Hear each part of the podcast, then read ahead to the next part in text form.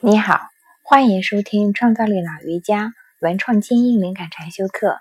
创造力脑瑜伽是由资深广告创意总监、艺术策展人唐托尼德研究开发，基于对艺术史、广告设计史及创造力心理学、大脑神经科学的长期钻研，结合自身实践。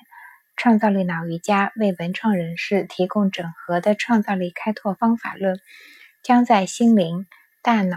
手、眼、身体五个方面拓展创造力，塑造一流创新人才。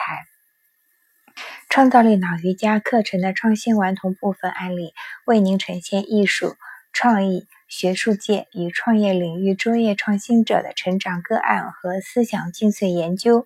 他们都站在时代美学、技术与思想的前沿，以独特的个人视野和创作观念，对自我人格。生活与工作习惯的有效管理，完美诠释了创造力脑瑜伽系统性的创新观。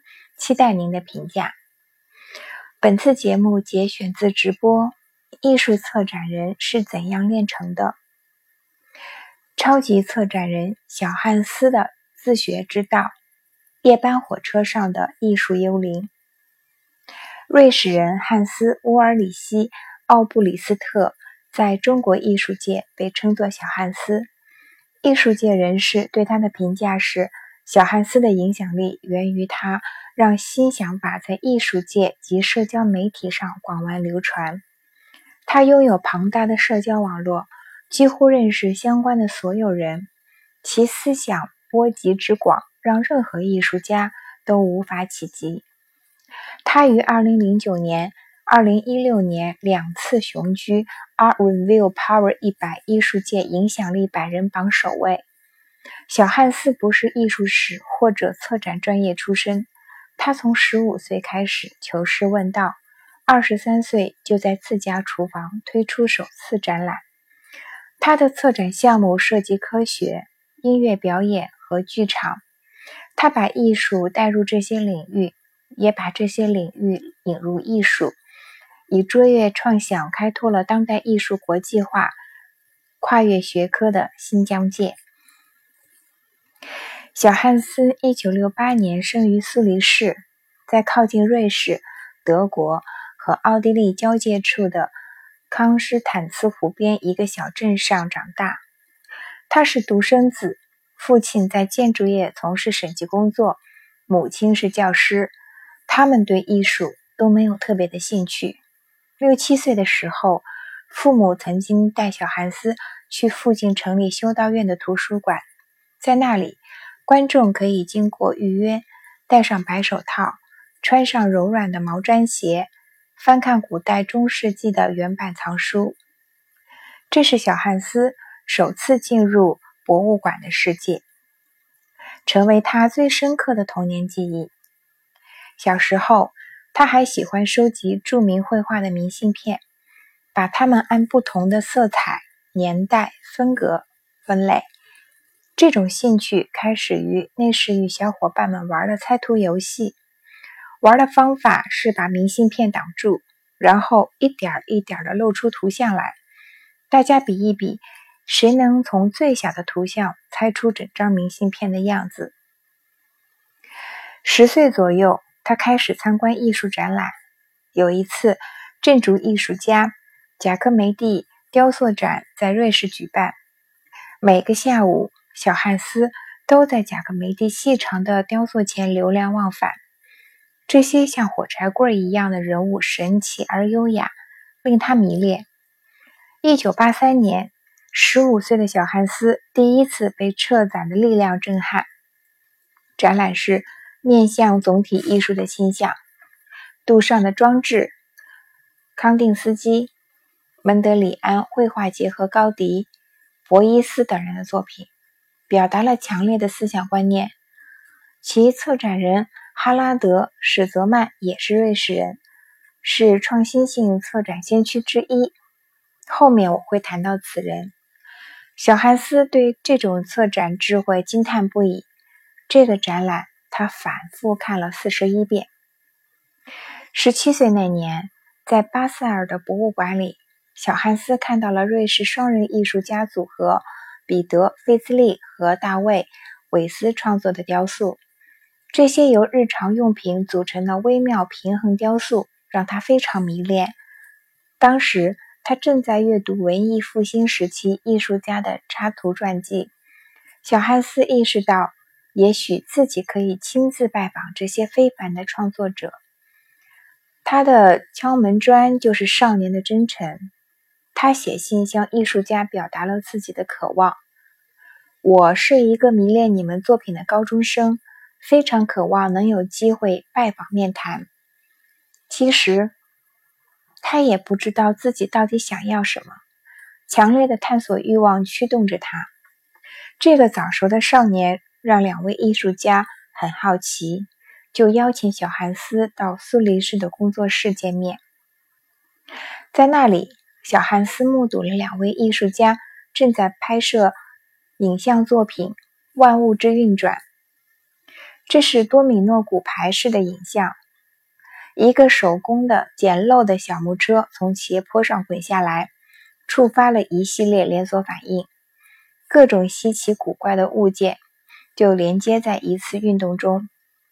小汉斯为作品的魔力所倾倒，他当时的感受是：艺术家是这个星球上最重要的人。如果自己能够为他们所用，帮助他们，他就无比幸福。这次工作室访问让小汉斯好像获得了重生。他决心将参与艺术当做一生的事业。艺术家彼得和大卫也感受到这个年轻人的激情，问了一些问题，建议小汉斯一定要去见见更多的艺术家。这次见面激发了小汉斯持续六年的艺术壮游。之后不久。著名画家里希特成为小汉斯第二个拜访的艺术家。在德国波恩，他参观了里希特个展，其抽象作品、影像风格的绘画、玻璃镜面的作品都让他着迷。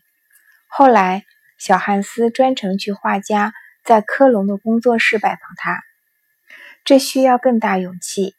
他需要坐夜班火车从苏黎世到科隆。见面后。